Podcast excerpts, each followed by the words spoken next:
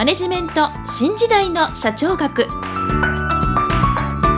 こんにちは。中小企業診断士の六角です。今回はマネジメント新時代の社長学の第73回をお届けいたします。今回のテーマは流動比率と固定長期適合率です。もし私の著書使いでわかる経営の基本一番最初に読む本をお持ちの方は160ページ。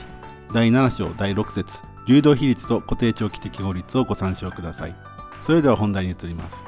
前回経営者の方が会計上管理するべき事柄として現金と利益についてご説明しましたけれどもそのうちの現金の管理について関連の深い指標として流動比率と固定長期適合率という指標があります。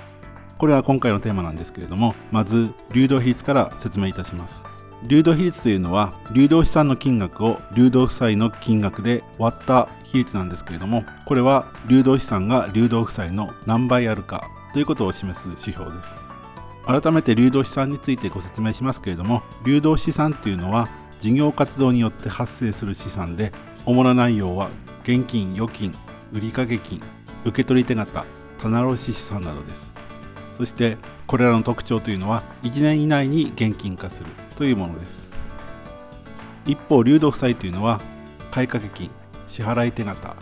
短期借入金などでおよそ1年以内に支払期限が到来する負債のことです。話を流動比率に戻しますと流動資産が多いほど流動負債の支払いに充てる資金を確保しやすいということになりますのでこの比率は高い方が事業が安定し望ましいということになります。日本の会社の流動比率の平均は120%から130%と言われていますけれども150%以上あると安心であると言えるでしょう。では流動比率が低いという場合はどういったことが原因と考えられるかというと一つは商品または製品の販売価格に含まれる利益が少ない。2つ目は短期借入金が多いというものです。したがって流動比率を改善するためには商品や製品の販売価格を高くするかもしくは短期借入金に変えて長期借入金を増やすといった対策が必要です。次に固定長期適合率について説明いたします。固定長期適合率は固定資産の金額を固定負債の金額と純資産の金額の合計額で割った比率を言います。これは長期間にわたって使用される固定資産。固定資産というのは土地や建物機械や設備などですけれどもこの固定資産が長期間利用できる資金である固定負債固定負債というのは主に長期借入金ですけれどもこの固定負債と純資産純資産というのは資本金や過去の利益の蓄えですけれどもこの合計額のどれくらいの割合を占めているかという指標です。そして固定長期適合率は100%以下であれば安定していると言えますがおよそ80%以下となることが理想的です。もし固定長期適合率が高い場合は短期借入金などで固定資産の調達に充てている状況になっていると考えられますので固定長期適合率を低くするためには長期借入金を増やす増資をする不要な固定資産を処分するといった方法を行うと良いでしょう。なお当然のことながら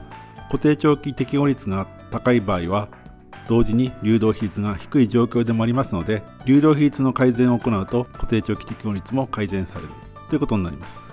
ちなみに固定長期適合率に似た比率に固定比率という指標があります。固定比率は固定資産を純資産で割ることによって求められます。したがって固定比率は固定資産を純資産でどれだけ賄っているかということを示す指標です。これは100%以内に収まることが理想ですけれども日本の会社では160%程度となっているようです。この固定負債を改善するには負債の割合を減らすことが大切ですけれどもまずは固定長期適合率の指標を改善するところから始め合わせて固定比率についても改善していくという管理の方法が適切だと思います。